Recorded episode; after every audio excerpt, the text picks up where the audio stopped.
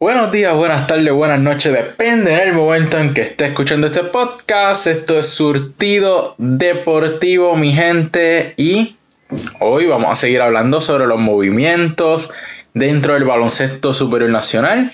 Han habido firmas de dirigente, han habido movimientos, han seguido las noticias saliendo, aún cuando todavía falta un largo trecho por recorrer antes de comenzar la siguiente temporada del baloncesto superior nacional. En este video vamos a estar hablando sobre los Mets de Guaynabo, Indios de Mayagüez, Piratas de Quebradilla, Grises de Humacao y Gigantes de Carolina, que son los equipos que han hecho los últimos movimientos en el baloncesto superior nacional. Y comenzamos con Guaynabo. Ellos van a repetir, llegaron a un acuerdo con el técnico Brad Greenberg para lo que es la siguiente temporada. Recordemos que Greenberg llegó eh, en esta temporada. No comenzó con el equipo, pero sí terminó y lo llevó a lo que es la final del baloncesto supernacional, cayendo frente a los poderosos capitanes de Arecibo. Pasó por múltiples problemas. Este equipo tuvo plagado de lesiones en, en playoff, en postemporada, sin Jonathan Hahn, en un momento dado sin refuerzo, prácticamente con seis jugadores. Este dirigente llegó a este equipo a la final dejando en el camino a Ponce y Bayamón. En ambas series eran estos equipos los favoritos sobre los Mets. Aún así, Greenberg logró sacar lo mejor de este equipo, logró sacar lo mejor de los jugadores que tenía, de sus jugadores estelares, y hacerlos jugar a un nivel que llevaran a este equipo a lo que fue la serie final del baloncesto supernacional. Así que es un excelente técnico y era el paso correcto traerlo la siguiente temporada para que desde antes empiece a armar e implementar lo que es su sistema de juego de cara a la siguiente temporada, donde ellos pierden un refuerzo hasta el momento, al menos que la regla cambie. Eh, ellos perderían un refuerzo, eh, tendrían que entonces elegir en qué posiciones que van a traer el refuerzo, un equipo que realmente no tiene mucho donde buscar en el banquillo y quitarle un refuerzo los debilita de una manera sumamente increíble. Pero moviéndose hacia eso, es que este equipo firma al agente libre Isaiah LeBlanc, jugador que todavía no ha podido debutar como profesional del baloncesto superior nacional, fue escogido por Guayama en el pasado sorteo de nuevo ingreso, pero nunca jugó, no llegaron a un acuerdo, para esta temporada fue declarado agente libre y los Mets de Guaynabo lo aprovecharon, es un jugador del cual se espera que, pueda ser un jugador de rol importante en la liga y poco a poco se puede ir desarrollando. Y en Guaynabo va a tener ese tiempo de juego y esa oportunidad. Ya que al eliminarle un refuerzo con Jonathan Hahn y este jugador viniendo del banco a darle minutos de calidad a Guaynabo, pues entonces se pueden concentrar en traer un jugador de la posición de centro delantero y un jugador que sea de delantero y alero, que un Tony Bishop, por decirlo así, junto a un centro, serían los dos refuerzos que traería el equipo de Guaynabo para la siguiente temporada y no tanto traer un armador como refuerzo, como sucedió. Así que cuadran esa parte allí, con dándole la oportunidad a este joven jugador y junto a Jonathan Hahn, que es ese armador que debería ser el armador titular pues ya tendrían esos dos jugadores en la posición de armador. Se pueden concentrar en otras áreas del equipo porque AJ Crawford todavía no se sabe qué va a pasar con él. Él vuelve a Ponce. Hay que ver si logran conseguir un cambio por él o si se va a quedar en Ponce. Eh, es el mismo caso de Pacheco con Guayama. Pero Crawford era un jugador importante de los Mets de Guaynabo. Así que hay piezas que ellos van a tener que buscar cómo retenerlas o cómo buscar otro jugador que pueda llenar ese espacio. Hasta el momento, con esta firma, por lo menos cuadran tener dos armadores. Ahora hay que ver cómo Greenberg puede crear un equipo que vuelva a ser competitivo para llegar a una final de baloncesto supernacional la siguiente temporada. Otro equipo que también estuvo activo firmando dirigentes son los Indios de Mayagüez. Los indios de Mayagüez firmaron luego de mucha especulación, muchos rumores, se habló de que entrevistaron varios candidatos, se llegó a rumorar hasta que Coach Morales volvía al baloncesto superior nacional a dirigir a este equipo, muchos rumores, muchas noticias, pero lo que sí se hizo oficial es la firma del técnico Xavier Aponte para la temporada del 2022 Recordemos que Xavier Aponte fue el dirigente de los Atléticos de San Germán la pasada temporada, cuando San Germán terminó en la última posición de la división A del BCN con 9 victorias y 23 derrotas. Luego de eliminarse con San Germán, Xavier Aponte va a asistir al equipo de los capitanes de Arecibo y consigue el campeonato como asistente de los capitanes en la misma temporada.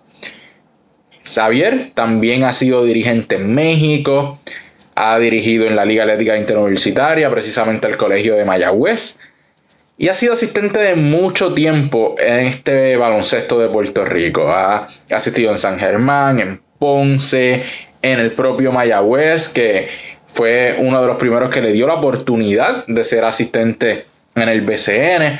Así que Xavier Aponte un desconocido, lamentablemente su primera oportunidad como head coach eh, oficial en el BCN con los Atléticos de San Germán no fue la mejor, eh, últimos en, su división con marca de 9 y 23.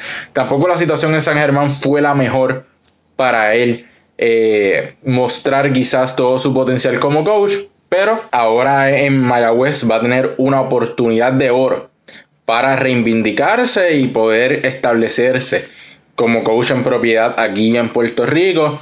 Su prioridad, él ya mencionaba que su prioridad es ver la disponibilidad de Justin Reyes y de Jason Page con el equipo y también ver qué piensan los otros componentes, qué van a hacer los otros componentes del equipo, los otros jugadores, cuál es el rol que ellos desean, qué cosas es las que quisieran ver cambiando dentro del equipo. Todo eso es la prioridad ahora mismo del técnico Xavier Aponte en los indios de Mayagüez. Vamos a ver qué sucede, cómo le va a Xavier en su segundo año. Hay que estar bien pendiente a eso porque uno de los pocos coaches jóvenes a quien se le está dando otra oportunidad de hacerlo en el baloncesto superior nacional. Pasando a los piratas de Quebradilla, Grises de Macao, los piratas siguen haciendo sus movimientos. Y ellos consiguieron enviar a Joseph Soto a los Grises de Humacao a cambio de Félix Rivera. Los Grises también recibieron el turno número 12 de la primera ronda del sorteo de nuevo ingreso 2022 procedente de los capitanes de Arecibo. Félix Rivera en tres temporadas en el BCN, 2019, 2020 y 2021, tiene promedio de 8 puntos, 5.6 rebotes, 55% de 2 puntos, 22% del triple y 44% de la zona de las tiradas libres. La pasada temporada ha sido su mejor temporada en el baloncesto superior nacional, con un rol muy importante dentro de este equipo de los Grises de Macao, consiguiendo 13 puntos, 9.4 rebotes, 1.2 asistencia, 57% de 2 puntos, 0% de 3 puntos y 43% de la zona de las tiradas libres. en el cambio Soto solo lleva 7 temporadas en el BCN, desde el 2015 ha estado presente aquí en Puerto Rico, comenzó con los atenienses de Manatí, luego de allí pues pasó a Bayamón, también Quebradilla. Tiene promedio en 7 temporadas de 5.8 puntos, 1.7 rebotes, 4 asistencias, 48% de 2 puntos, 32% del área de 3 puntos y 67% del tiro libre. Esto ayuda a ambos equipos. ¿Por qué? Los Piratas de Quebradillas perdieron a Luis Pelacoco Hernández en el cambio con los Atléticos de San Germán. Que Pelacoco era un jugador que venía del banco a darle minutos de calidad a esos refuerzos de la posición de delantero y centro. Era ese jugador que iba al rebote, un jugador un poco más defensivo. Eso es lo que va a hacer Félix Rivera ahora. Obviamente, el rol de Félix Rivera ahora en los Piratas no va a ser el mismo que tuvo en Humacao. Posiblemente ni siquiera sea titular.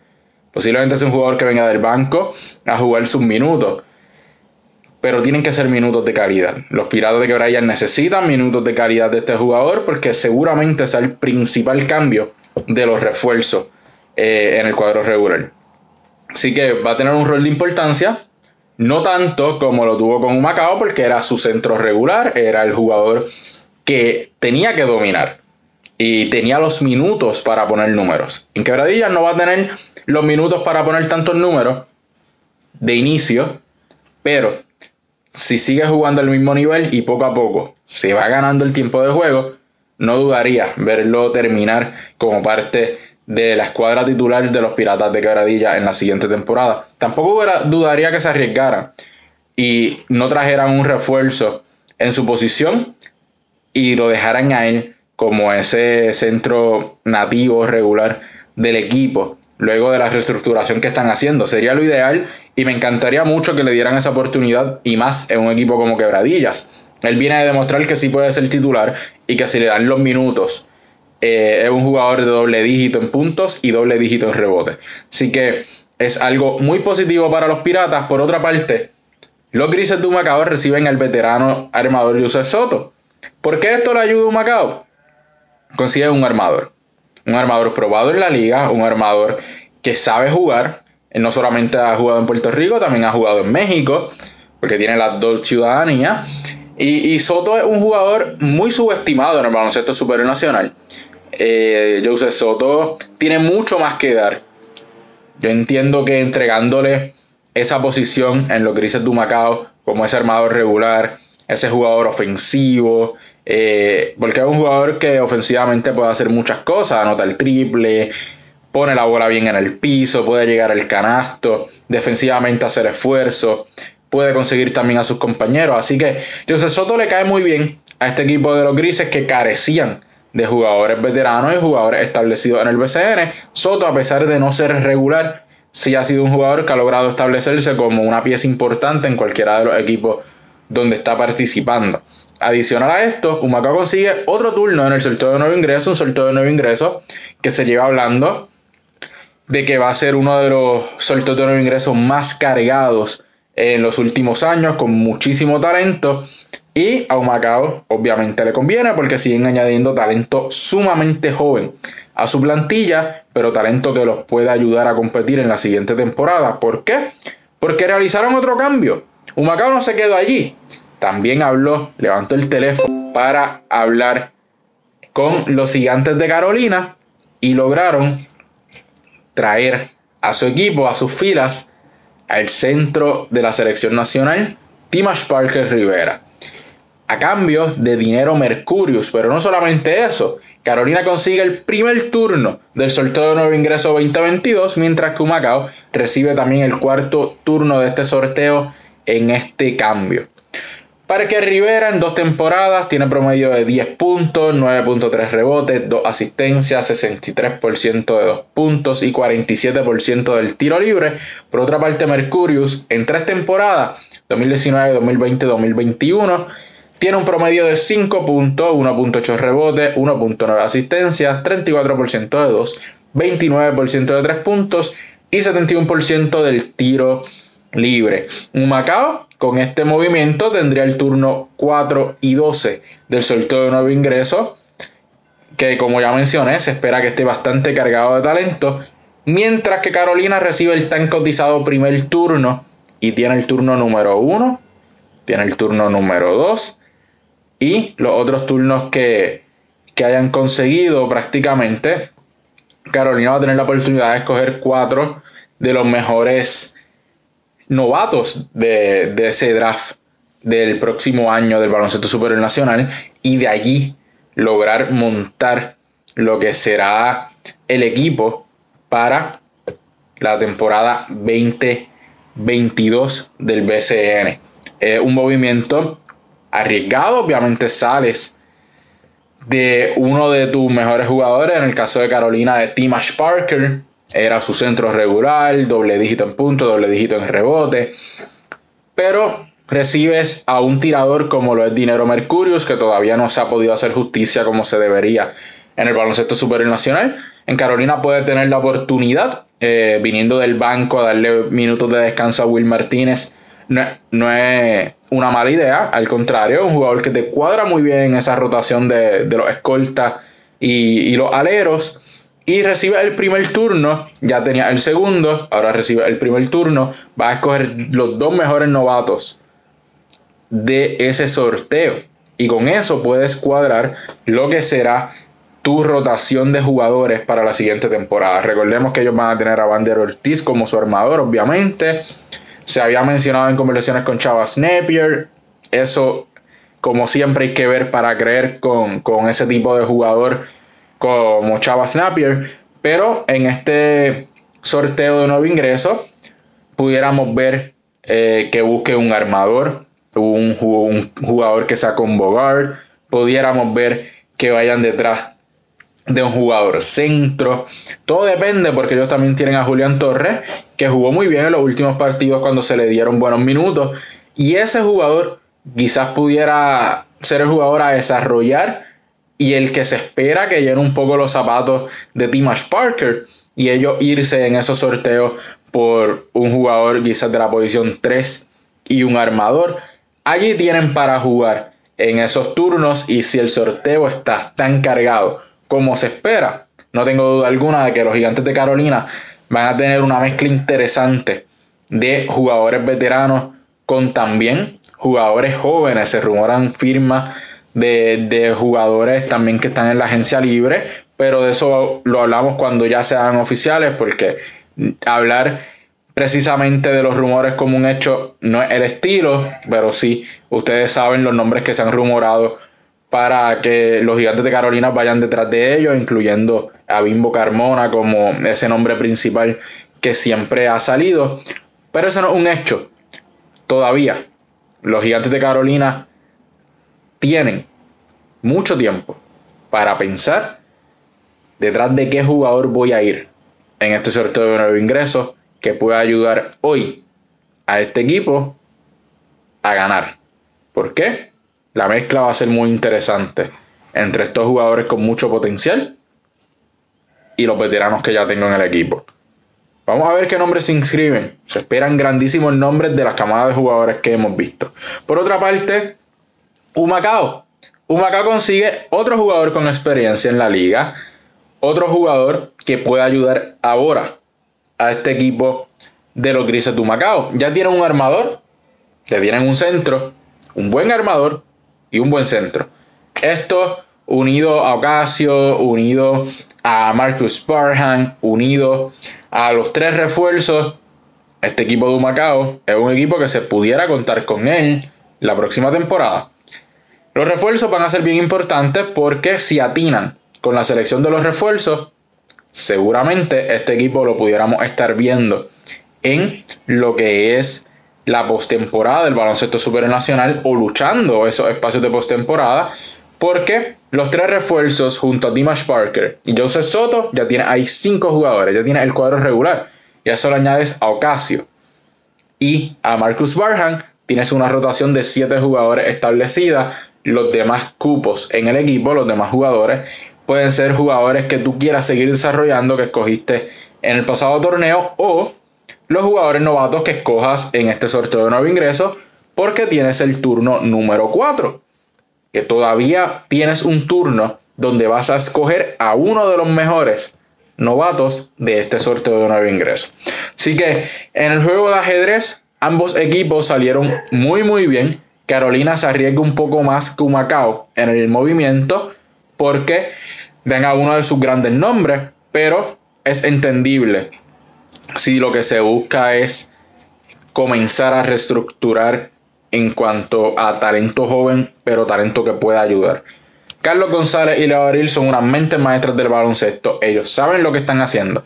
Y si hicieron este cambio es porque tienen un plan trazado para que este equipo pueda entrar a playoffs. Y no solamente pueda desarrollar el futuro, sino que en el hoy estos jugadores y esas piezas los puedan ayudar a conseguir victorias. Humacao, ya mencioné, equipo importante a vigilar porque dependiendo de los próximos movimientos que hagan y la firma de refuerzos, hay que contar con este equipo la siguiente temporada.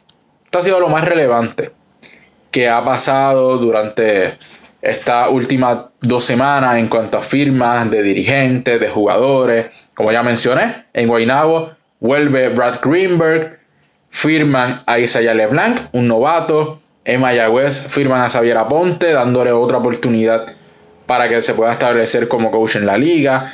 Quebradillas recibe a Félix Rivera, cambia a Joseph Soto. Carolina cambia a Dimash Parker, recibe a Nidero Mercurius. Humacao recibe a Dimash Parker y el cuarto turno del sorteo de nuevo ingreso, Carolina en ese cambio también recibe el primer turno. Ahora, a esperar la siguiente semana. En estos días eh, se va a hacer lo que es la reunión del BCN, que debe ser esta noche, eh, en el momento que se está grabando este video, que es el 21 de diciembre. En la tarde que se está grabando este video deben estar reunidos el baloncesto superior nacional y la próxima semana estaremos haciendo un video si salieran noticias importantes de esa reunión sobre lo que estuvo pasando, algún otro tipo de movimientos de equipos, confirmaciones, etcétera, etcétera.